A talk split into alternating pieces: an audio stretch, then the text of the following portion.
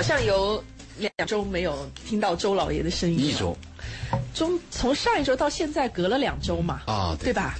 呃，因为周老爷去干了件大事儿。周老爷说：“今天我们要跟大家汇报一下，啊，到底干什么去了？”就我上个礼拜去珠海参加了中国第一届嗯老年大健康的会议。这个会议是我们国家第一次提到历历提到日程上的，非常非常的重要。就关注老年嘛，一个国家和地区它是基本这样要求的，就是你的老年人口超过人口的百分之十，就进入人口老年化。是六十岁以上吗？中国六十岁，国外是六十五啊，因为我们是按退休年龄算的嘛。嗯，对对对。对吧？你既然退休了，那就算老人了，社会都不用你了，你已经没用了，你你你你你你已经到入，所以延迟退休是对我们好，对吗？他六亿，二点六亿，你远远超过了百分之十。还有一个问题，中国的基数大，后劲儿猛，嗯，非常的迅猛，就后面的压力非常大。对。这个统计下来以后呢，你会从国家的财政、医医院还有养老这些各方面去看，它的压力是非常非常大的。不参加这个会呢，作为外行不了解，人老了就老了嘛。但是你参加这个会以后，你就觉得这是一个非常非常重要，因为你知道内幕了，啊，是为老年人的健康问题、老年人的这个平均寿命的问题，还有老年人的这个各种各种。各种社会和政府要关心的问题，这次在会上提出来了。就是他，他这个发现老人的平均寿命是增长了，就是跟上个世纪比，全世界，嗯，就人口的寿命平均长了三十岁。你过去你比如五六十就死了，现在全世界的平均年龄跟上个世纪比都长了三十岁。那你想，三十岁就是三十年，这个三十年会发生什么问题呢？嗯嗯嗯嗯。你难以想象，问题特别多，而且老年人这个数量呢，他暴露出些什么问题呢？就老年人的一些病，比如说癌症啊、慢性病啊、冠心病啊、三高啊、心血管疾病啊。心血管疾病现在统计的是这样：就从二零幺五年开始，心血管疾病的死亡率远高于癌症。我们大家都知道癌症，其实心血管疾病的。死亡率远高于癌症，而且心血管这种冠心病啊、慢性病的疾病还有个特点，它潜伏，不易察觉，它是习惯和生活慢慢、慢慢、慢慢养成，但是它的结果是突发，就一头栽倒，第二天早上起来突然发现脸歪了，说不出话了，就这个特点。嗯，心梗，到心心梗到医院就前五十分钟是非常重要的，心梗，心梗。现在抢救的时间，这次我们开会啊，中国最短的时间缩到三十分钟，就加上直升飞机。他心梗以后就是一个溶栓，或者是这个排这个有这个血栓嘛。现在已经发展到什么呢？取栓，就把你的动手术，把你的栓立刻取出来。因为人大脑死亡的这个死死亡的这个细胞啊，是每秒钟一百多万个细胞在死亡，你跟那个时间在在抢时间。现在技术已经发展到把你那个中央硬化那个血血栓给你直接就取出来了，但是它要需要各界的配合，所以老年人呢，这这个关各各种病啊，他骨质疏松，骨质疏松也是老年人普遍的一个问题。你像我们我们隔壁家那个邻居，我我的妈妈，她咳嗽，胸骨给磕裂了，然后去医院给里边填补那个胶硅胶，再把它粘起来固化。就老年人有很多很多慢性病，这里边老年人最重要的一个一个问题是什么呢？就是绝望和失望。你像人老了以后啊，人在濒临死亡的时候，都是跟什么打交道？就屎尿打交道。那你说小孩在月子里的时候也是跟屎尿打交道，但为什么月子里的小孩和这个普通的婴儿跟屎尿打交道，别人没有抱怨呢？首先是爸爸妈妈爱孩子，他本能的爱。但是老人的屎尿为什么有人抱怨呢？就因为什么？孩子不一定爱爸妈，真是这样子的。每个父母爱孩子是本能，但是每个孩子是不是能本能爱父母，不见得。那还有第二个问题呢？孩子这个屎尿你打交道，他每年在成长，就你每天能看到一个生命在有希望和成长。而老人的屎尿呢，你会感到每天的退化，就每天每天都是烦恼和退化。这两个完全的不同，一个朝阳，一个末日。这次我们开会的时候，主要讲到老年人的这个问题。当然，他打的口号非常好，他的口号是“积极老年观、健康老龄化、幸福老年人”，这是我们大会提出来的三个宗旨。贝贝笑什么？都挺难的啊，都挺难的。对，但是都挺核心的，因为有了积极的心态，才能够更好的保持健康。只有身体健康了，才能够更好的去体会退休之后的幸福生活。不然的话，来的都是烦恼、疾病、疼痛、麻烦、子女的不理解等等那一系列的。那前面这这个，我觉得它是一一连串的。而且他们这次在我们开会的都是国国家级那些大咖、专业教授去上课，上面讲的讲的一些话题嘛。其中有个话题讲到老人老年人的自杀率，就老年人的自杀率在攀升，而且老年人自杀和年轻人还不同。他说老年人自杀，他们这次统计发现啊，非常的坚决、冷静，他会在死之前，他会把该做的事情都做完。该交代的事情都交代是清楚，第二天说跳楼就跳楼了。就老年人的心理健康，因为他健康包括几个方面嘛，你的心理健康，你的辨识能力，你的自立能力，你的这个就是呃心情，还有什么体检？是不是查出得了大病的老人更容易发生这种行为？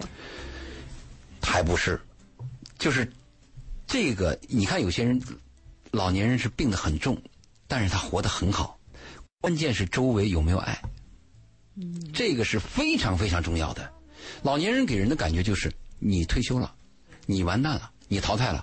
我印象最深嘛，我去，呃，两年前我领那个社保嘛，就是你你你你你不是你你们还没办过这事儿，我就问我说我这个社保在哪办？好，把我领到那窗口，就把我档案拿出来了。我说这个档案我再放哪里去呢？他说你这个没用，你爱放哪里放哪里。就那一刹那，你就明白，你被社会淘汰了，你完蛋，你爱怎么样怎么样，就没人管你了，没人关心你了。真的是，如果你在有些病痛，你在有些有些孤独，孩子在不争气，就是老年人这个精神对心理的影响非常非常大。所以这次开会的时候呢，这个呃，有一个日本前东京大学的校长，呃，他叫。他叫什么？我看一下啊。他说了什么？有马朗人，有马朗人是个八十九岁的老人上来发言，他的发言在场引起轰动。他给出了几个建议。他说：“老人啊，应该取消退休制度。退休制度。他凭什么老人就不可以干活呢？”他说：“老人，我们真正的关心老人，给老人以自信和自立啊，一定是要取消退休制度。我们可以给老人的工资减免，比如说。”你七十岁的时候，我们可以给你同等职位的三分之二，啊，等你到八十岁你还要干的时候啊，我们给你二分之一。当然这也是个协约，企业协约了，只要你愿意。他说，老人如果说是被社会能够用、能雇佣，而且把退休制度取消，我身体合格，我能干跟年轻人一样干的事儿，为什么不可以呢？你到日本去可以看看啊，很多那个开出租车的都是老人。去过日本，第一个印象就是怎么开出租车的全是老人。但你去问一问，你就会发现，日本的年轻人他们都干些其他的事情，就什么高科技呀，啊，利润高的都干那些事情。出租车几乎都是六十岁以上白发的老人，穿的笔挺的西服下来帮你提行李，哎呦，你都不好意思。但他就是要帮你提行李，那是他的职业。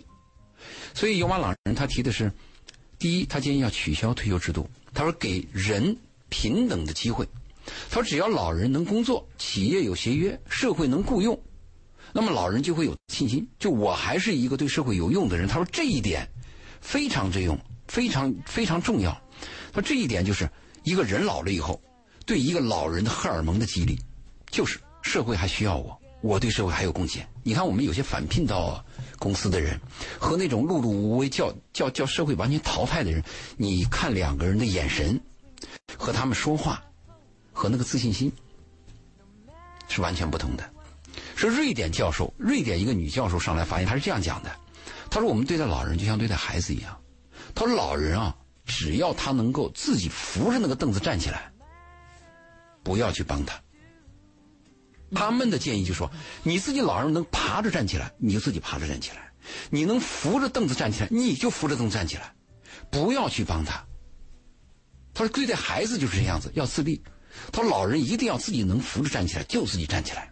他每一个老人都要有这样的决心和能力，同时我们社会要给予支持，不要什么老人我今天哇把你抱起来吧，或者扶扶再弄个什么推车吧，他说人就完蛋了。嗯我可以呃打个短吗？当然了可能是稍稍稍微有一点岔开这个话题哈。嗯，我是觉得一个对比非常明显哈。嗯，呃，其实我们之前呃看过那个韩国的老人呢，就是他们呃毕业退休之后还要工作，他们的退休金不足以负担他们的生活。但当时我们的角度会觉得好可怜，就是退了休之后还要再为了工作嗯为了生生活而工作。然后呢，所以我们会觉得，其实退休是一种是一种你不用工作了，你人生的奖励就是我开始有自己的时间了，我可以去旅游。我一直以来会认为学想学的东西。退休是一种，我我会理解退休是一种福利哈。然后我成，然后后来这个刚刚周老爷说的这个问题呢，我突然意识到，很多人他是不想退休的。所以我觉得呢，就是我觉得也不能说取消退休，我觉得就是想退休的就退休，不想退休的就返聘，就是把这个返聘制度啊给它建立健全了，我觉得这个就好了。但是他那个我不了解日本和瑞典这些国家，他们到六十五岁以后啊，他就有法规，嗯，就必是须要退休。退休就是退休。啊。你像我们可能有个返聘，我不知道其他国家，但是有马老人这个八十九岁的这个老头在上面发言的时候啊，嗯，你看他那个样子是白头发，个子低低的，是。说话呢很有劲儿。如果能工作，那肯定的，对他的自信心呐、包括对社会的参与感呐、肯定不一样。但是我觉得每个人的性格，他想要的，他追求的可能也不太一样。有些人可高兴了，意思就是说，哎，明天就退休了，就那种对比如说我爸妈 比如刚退休的时候，高兴的要死，这里跑那里开玩笑玩。对，另外一个呢，就是刚才周老爷谈到另外一个问题，就是对待老人，我们不能说让他能够像孩子一样，就能自立哈。我突然就觉得时代变得太快了。嗯，你说我们以前会觉得尊老爱幼，嗯，叫个老大爷啊，觉得你是一种尊敬。那老大爷过马路必须扶着。我让你嗯座位是我表示对你的尊敬。哎对对对对对然后呢，包括你要是呃不行了，我扶着你，搀你过马路，那都是美德。然后呢，就现在就是就真的时代变得太快我去日本啊。在高铁，高铁一般都是年轻人嘛，特别在上下班的时候啊，你可以看到有的系着领带，有的边吃东西边提着鞋上高铁，就有这样的人。我碰到个老太太，那个老太太起码有个七十了，又瘦又矮，还有点驼背，没人给她让位子，我让了。我专门把她叫过来让到这儿，然后呢她那老太愿意不，她犹豫了一下，她还是坐了。嗯坐了以后呢，我就站到别的地方去了。嗯，这是我第一个感到诧异的是，为什么没有人给这个老太太让座位？嗯啊，你日本这么文明的一个国度啊。第二个就是我让老太太的时候，她诧异了一下，但是还是做了。第三个叫我感到感动的是什么呢？那个老太太下车的时候，她逆着人走过来，因为这个人下车应该往车门走嘛，她逆着人走过来给我鞠个躬。哟，这个不是感谢，这个叫感恩。感谢和感恩是有区别的啊。感谢就当时既得利益，我用到你的时候，我说谢谢。感恩是什么？我记得你的恩情，我回头会谢你的。这这三个举动给我印象太深了。嗯，所以在日本可能这样，你看我们会称什么老大爷、什么老大哥这样，在在日本你要说人家老人烦你的，那那完全有可能的。这但是这个一鸣刚刚讲的这个让老人有独立，就是自己来，呃。把控自己的生活的这种这种掌控意识，其实非常的重要。嗯，就包括我国在心理学的研究这一块儿也发现了一个特点，就是你你比如说有对于有一些老人来讲啊，你你什么事情你都说你别管了，嗯，你就看电视，你就出去打麻将，你就出去打牌，你就出去遛弯儿，这样的老人反而特别容易心理上面有问题，饭也别做了，家务也别干了，就把他供起来的那种，反而特别容易出问题。反而是什么呢？就是嗯，比如说独居老人，独居老人很悲伤，这次我们悲专门伤归悲伤，专门谈但是他到这个问题。能够自己做很多事情的时候，如果家庭支撑在，虽然他是独居，但是他的子女离他并不远，经常打交道，但他掌控他自己的生活的时候，这样的状态其实相对而言，相比和子女住在一起，反而更好。当然，当然他有自由度。是你这个有掌控度对你这个你这个什么呢？你不要以为你关关心老人就把他接到家里去。啊，不是，一定要让他自己控制他的生的生活，他的做他的所有的东西，他自己要能掌控。你要问他，你愿意不愿意？嗯，我们经常年轻人啊，有点过度的自恋。这里面有对有个问题就是我我要孝顺你啊，不管你愿不愿意，我对你好对我对你好，我都把你接过来，接过来之后又开始烦，这是我家，我得来做主，然后老人就找不着自己的位置了。两个人在一个空间，只要这个物理物理的空间和存在了，你对他就会有影响。你做一件事就会考虑到另外一个人，你的本能就会受影响。如果你一个人在一个空间，那就不一样。但是老人有个特点啊，这次我们开会谈到一个问题，老人最怕的是孤独，就是你闹腾一点、吵一点儿。老人喜欢大家庭，大部分老人，我们说大部分啊，大部分老人是希望是儿女能在身边，经常能见到儿女。嗯，老人最怕的是心理孤独，这个心理孤独呢，会使老人的免疫屏障下降。老免疫屏障下降会出现什么问题呢？我们这次谈到一个老人健康的问题的，我们发现有第一个问题什么？是老人缺乏知识。我们不能完全说他无知吧，就是在是在在中国，我们发现了他有个数据统统计，就是每年呀、老人买那个保健品，他的消费额度以千亿计的在在计，以这个数字在计算。因为本身这个人群也是在激增嘛。对对，而且还发现了一个特点，凡是那种受骗的老人买那个假保健品的，嗯就是这种人有两个特点：第一是辨识度下降，嗯第二这批人当中还做了一个普查，就是患痴呆症的前兆的人已经占了一部分。嗯另外认知能力下降，认知能力还认知能力还很重要，认知能力下降，一个可能是来源于你的社会学习中断了，嗯还有一个就是你的脑子真是有点痴呆了。嗯，脑大脑退化，大大脑脑本来也有一个正常的退化，它本身就有本来就有的。每个人，我我前一段时间碰到一个医生朋友，跟他聊天，他当时开了个玩笑说，只要你活得足够久，你一定会老年痴呆，因为他有一个正常的退化的过程。另外还发现一个什么特点呢？只要是人老了以后，几乎都是一体多病，啊，没有说我老人只有一个病的对对。他这个身体啊，身体是这样，你只要有一个指标出现问题，它就会影响到其他的指标。如果你年轻，那你有荷尔蒙，有很强的自复能力，还有你的那个细胞修复能力修复能力，那可能这个问题味道会消失，把它抵掉了。但是人人的那个慢性病是积累的，它积累积累到六十岁以后，它一般都是一体多病。这是这是这次大会统计最重要的问题。还有一个问题是啊，还有一个最重要问题就是这些六十岁身体一体多病的人呢，他们在四十岁、五十岁的时候是最操劳、最累的时候，也就是也就是说，六十岁有很多的病是在四十五十积累的结果。嗯但是四十五十呢，往往又是一个成年人承担担子最重的时候，因为四十五十通常是上有老下有小，对，自己的工作有可能也到了瓶颈期，嗯，就是他整个内外的这个焦虑，他可能也会严重的影响这一个部分的群体。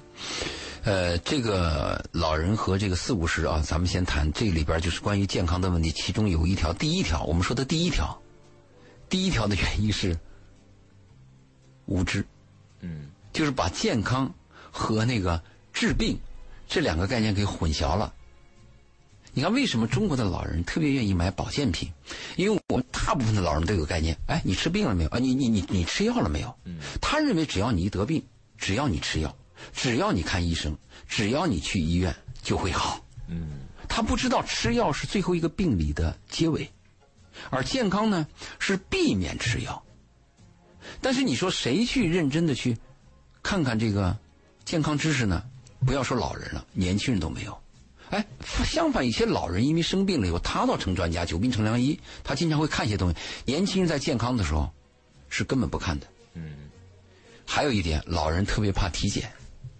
后来我发现，不但老人怕体检，年轻人也怕体检。你看我身边有一个哥们儿，我跟他已经很多年了，我一再跟他讲，他那个脸上长东西啊，脸上长东西，中医讲那个望闻问切，就是已经看到你皮肤有反应了，因为皮肤是人的管理最边沿的一个器官，他放弃管理边沿的边沿管理能力，放弃的首先是皮肤，你会出现的。比如说你的胃有问题，你的脸上一定在某个地方会体现出来。我就跟他劝了很多次，最后终于他给我讲了实话了，说我就怕检出问题。今天今天中午吃饭，我和我们几个股东吃饭，就讲到老年人的这个消化系统的问题。这次大会，大会的医学专家还谈了个问题，就是老年人的病，不论你是血脂啊，还有什么高密度脂蛋白、总胆固醇呐、粥样硬化呀，或者是这个心脏主动脉瓣膜变变厚啊，还有什么这个脑梗啊，所有老年这些病有二分之一的来源是消化系统。嗯，这是近十年总结的结果。就是在长时间的长时间的消化系统，比如你吃的东西比较糟糕，或者你的长期有胃病，或者你的消化不良，有两种人，一种人是我吃什么都不长肉的人，还有一种是我喝凉水都胖的人。这两种人就是你的内合成有问题。嗯，有些人不是说我身上都不长肉还挺自豪的，其实你是有问题的。那有些人有基因的原因，有一些是基因的突变。他健康是这样啊，健康是来源于三个方向，三条。第一条就是你说的遗传基因，这个是我们没有办法改变的，爹妈给的。那有些人就是长寿命，对吧？有些人就是他有那个遗传的有病。第一点，第二点，生存环境。你比如说，你生活你生活在一个脏的地方，和你生活这个山清水的地方就是不一样。嗯。但是第二点，我们可以部分选择。什么叫部分选择呢？你比如说这个地方的空气、城市，我没办法控制。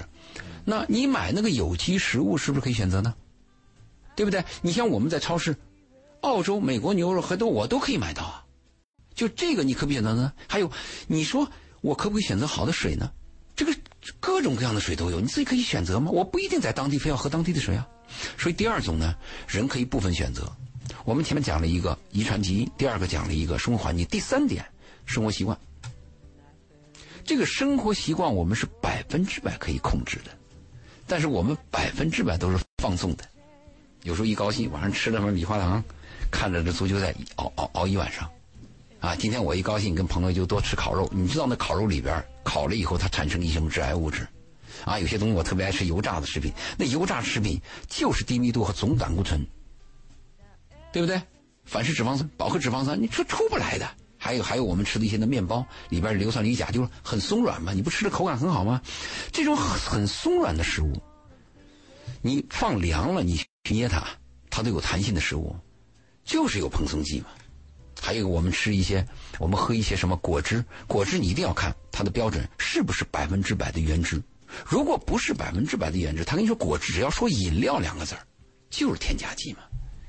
所以我们讲到大健康的时候，我每次讲大健康课的时候，很多朋友就给我来这个话，说什么呢？说哎，我们又不像你那么讲究，我花那么多钱干什么？我们没没有什么什么钱，他完全理解错了。这个大健康的第一个基础不是你要买什么要花多少钱，而是首先要学会识别和拒绝什么。我们很多是吃多了，不是吃少了，我们是乱花钱。其实你真正讲健康，你算算是花不了多少钱的。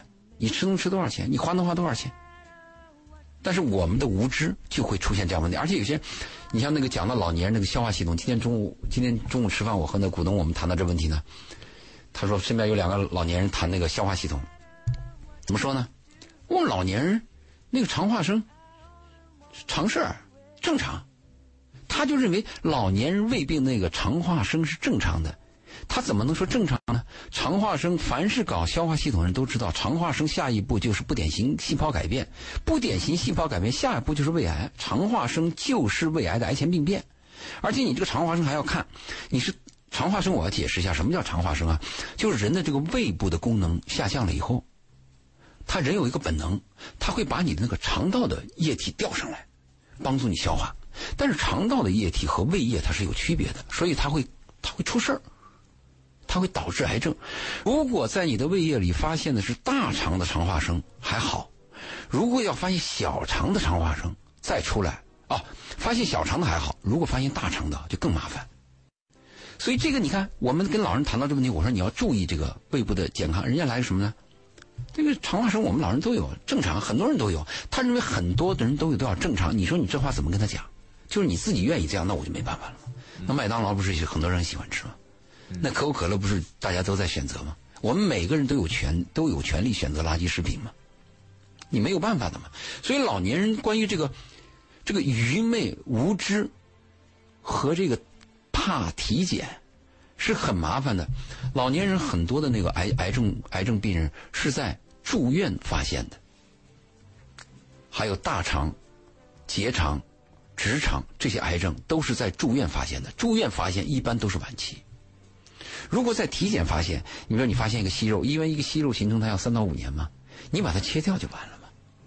但是我们一定要什么？等着一变成一级的、二级的、三级的到四级的，最后变成癌症。所以我们在做这个健康普及的时候，第一点是什么概念呢？第一点的概念是健康知识的普及。但是这个健康知识的普及有没有人愿意吸收呢？这次医院他们医生啊，他们有很多医医像北京医院啊什么大医院的专家提了一个理念，这个理念非常好。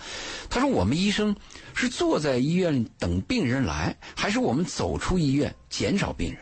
他说这是我们现代医疗最重要的一个概念。说现在医院是人满为患嘛，都坐那，反正你不愁订单，有的是，都满着呢。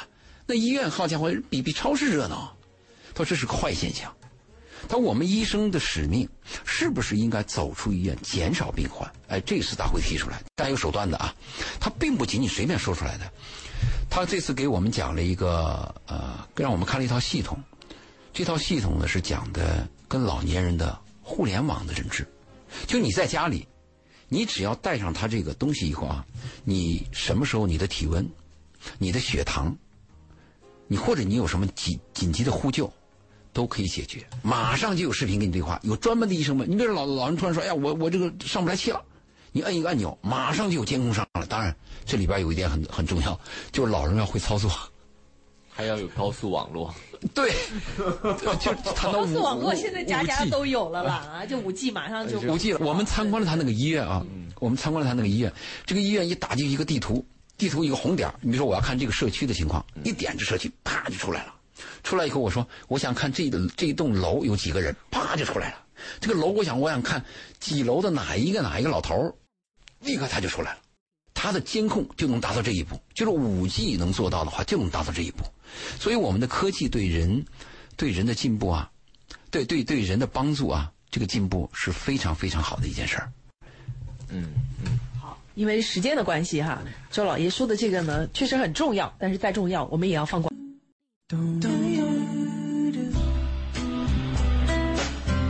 好，欢迎大家继续回到今天的文化星空。今天我们和周老爷，其实，在节目的上半部分聊到关于老人的大健康的问题，聊的很多啊。呃，其实也挺有感触的。包括刚刚在放宣传的时候，我们也在讲。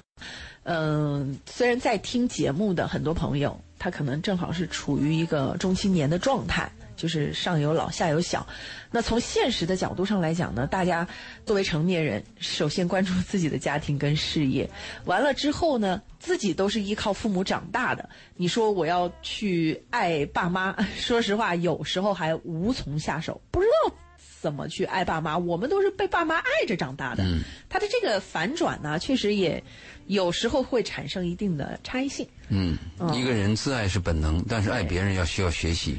对，父母爱孩子是本能，是啊，但是我们怎么样爱孩子，让孩子懂得爱你，这是非常重要。我们缺缺少这个教育。我们还谈谈老年老年人吧，因为这次老年大健康还提了一个理论啊，这个理论是非常重要。就为什么我们要关注老年人的健康和老年化的问题？因为每个老人都会死亡，但是他的死亡方式和他死亡的这个过程，是我们每一个年轻人的终极目标。什么意思呢？就是每一个老人的死亡是在爱的过程当中，有尊严的、健康的死去，还是在一种孤独的、多病的、受难的过程当中死去？这是给我们人类的一个目标。如果我们我们把老年人大健康做好了，关心每一个老人，每一个老人都会得到关爱，都能在健康的生活当中安详的死去，那给我们人类跟我们每一个人都带来希望。这次大大这个大健康会啊，中国第一次提出这个大健康会，而且是部级以上的这个会议提出一些几项宗旨，对我们今后是非常有帮助的。还有一个就是老人的临终关怀的问题嘛，老人的临终关怀这次谈到了，还谈到了和老年的养老院的结合的问题，就是到底怎么养老？养老最后得出的结论是全方位的，就单一的是不可能的啊，单一搞个养老院啊，老人都到那儿住着去吧，就是抱团养老。家庭养老、社区养老、养老院养老应该是综合性的，是全面的。如果没有这种全面的话，它有个数据，如果按没有这种全面的、单一的靠政府投资的养老院的话，就到二零二六年再往后几年，根本是不够用的，不可能不可能的，现在已经满了，不可能的。另外，对老年人的关怀，这次提到的非常重要，特别是讲到医务人员对老年人的态度服务，就是你作为一个医务人员，老人到你这个医院来的，你的每一句话，每一个举动，你不但要把他看成是一个病人，还要看成是一个老人，因为同样是病人，人老了以后心态是不一样的。嗯，就你的一个眼神、一个举动、一个抚摸，都给人有完全不同的感觉。我记得几年前的时候，咱们深圳一个医院有一个投诉案例嘛，就是有一个孕妇生完孩子以后，她是呃插了导尿管，这个导尿管呢拔出来以后，刚开始孕妇会有一个适应期，就尿不出来，就很难受。那她半夜的时候，她就难受，她就叫护士。这个护士呢，其实你好好跟他讲就可以可以了嘛。你说这有个过程的，那他说了啥呢？这个没办法，你你你叫国家领导人来都都都没办法。这个话一说呢，就开始放声大哭。那那医院就去查问为什么？他说他得了绝症，什么绝症呢？就是刚才护士说的那句话。所以我们谈到对老人的临终关怀和老人到医院去的时候，特别强调了，就是我们现在有有医院。但是我们缺少一个老人医院，就是各个地区和我们各个省市没有专门的老人医院。它随着我们老年化的进程的发展，我们应该在各个地区应该有老人医院，起码在每个医院应该有老人的专科。专科，嗯，你不能像年轻人那排着队挤着挤着什么的擦肩的在那挤着去取药的。他说这样是有问题。他说老人是弱势群体。老人的弱势是我们未来每个人的榜样，我们应该怎么样对待老人？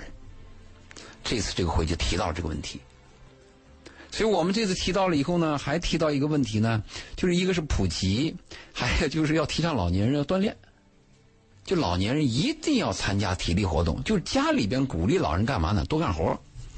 我们是孝敬老人，哎妈您坐着，啊啊爸爸爸你你你喝杯茶，你看电视。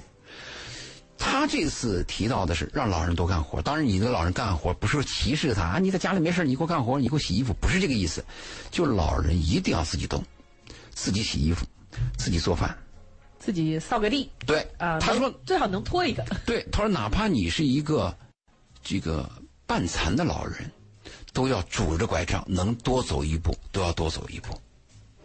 另外提倡什么呢？这次提倡了一个很重要的问题，当然这个问题啊。中医提的比较多，西医提的比较少，因为这次是各大门派三十二个省市嘛。中医提的问题主要是预防，这个理论跟我不谋而合。他认为我们一个是预防问题，一个是解决问题。西医大部分是解决问题，就是你到了末端了啊，你要加支架了，你要切除了，啊，我们才给你动手术。而中医提倡的是，我们最好能不能有养生。很早就介入老人，让老人学习养什么自我保健。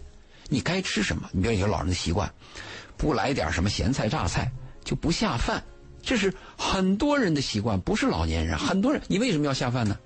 干干净净的稀饭，干干净净的馒头不能吃吗？非要加点腌制的什么豆腐乳，那里边吃呀？对，好吃。那里边有很高的亚硝酸盐。亚硝酸盐转换成就是亚硝胺，亚硝胺就是直接的致癌物，对吗？油条很坏的习惯，所以我们就是讲这个问题的时候，是不是每个社区应该给老人去专门有大健康的普及课？除了他们爱跳什么这个广场舞之外，是不是能组织老人去学习？这是我们也这次在会上反复提到的问题。谈完了以后，给你个什么感觉啊？太难了。就是有很 多，太难了。有很多的工作量要做做，因为他这次统计的结果是这样：一个人老了以后，特别是到最后到了要进入这个 ICU 的那个过程，是你一生的药费的百分之七十。就是你的一生的药费花在哪里呢？花在你快死的那一个月。还有一个什么呢？就是统计发现。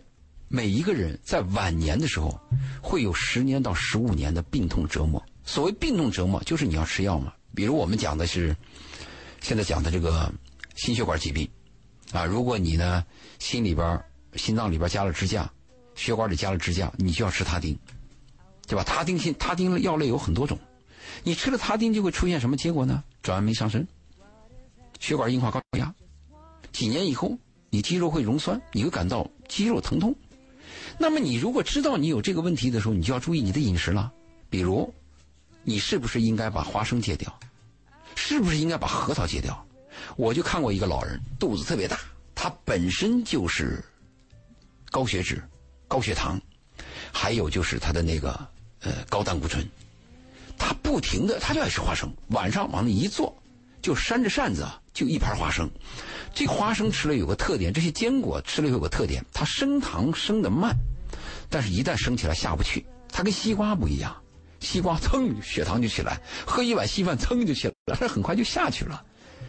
坚果不是，你看你吃着坚果，油脂那么大，低密度脂蛋白往上上升，同时你又吃着他汀的药去克制它，意味着什么呢？意味着就是我加速开车又踩着这个刹车，你这是一个错误的做法。但是我们很多人无知，就像这次中医他们提到一个问题，他如果我们发现生活当中有一个物理现象存在，对我们身体有影响，我们不要吃药，我们先把这个物理现象去掉。对吧？比如说你喜欢吃糖，那么你有了一型的糖尿病，一型糖尿病在第一年的时候是可以挽回的呀。第一年通过你的运动降体重、节食啊，控制淀粉，是完全可以用助理办法恢复过去的。但如果第一年你不注意，第二年你也不注意，第三年出现症状以后，你就要用药了，对吧？拜糖平。二甲双胍，你就要上这些药，对肾脏直接有破有破坏的。所以这次谈到一个预防的问题，这个预防在我们的这个会议当中谈到的主要是科学知识的普及。但是科学普知识的普及谁爱听呢？我这次回来以后，把珠海的这个会议在我的微博，我很很少发微博，发了个微博，现在有了七千多个阅读的点击。但是点击完了以后，我翻看了一下它的点击那效果是什么效果呢？百分之六十的人没兴趣，百分之二十的人说 no，说周老爷你不要发这个，就是因为他认为我是一个做情感节目的人，你应该多发些男女关系的事儿。你看到没有？只有百分之六十的人不感兴趣，百分之二十的人说 no。这个健康的活过一生，终就是无疾而终，是多少人修行的一个结果。但是居然，我这么热情的发到微博圈里，我那微博的粉丝有百分之六十的不感兴趣，百分之二十的告诉我 no。那个就佛教思想也叫普度众生哈，嗯，但这个普度呢？有缘人愿望。对，但是呢，你的这个包括在我们节目里头也会讲很多健康理念哈，很多人可能听可能调台了，可能一直听到现在，嗯，那可能我们那些听完的人有改变的人，那其实就是周老爷今天逆水千逆水三千只取一瓢，对，所以时间也不多了，那大家呢，今天也是一期特别节目了哈，对对对，专针对健康的，大家其实老年人或多或少。还是能够吸收一点健康理念，我觉得。对，至少我们的学习不能停止，运动不能停止，爱自己不能停止。非常感谢周老爷，我们在下个周末的时候再见。今天的节目就是这样，拜拜。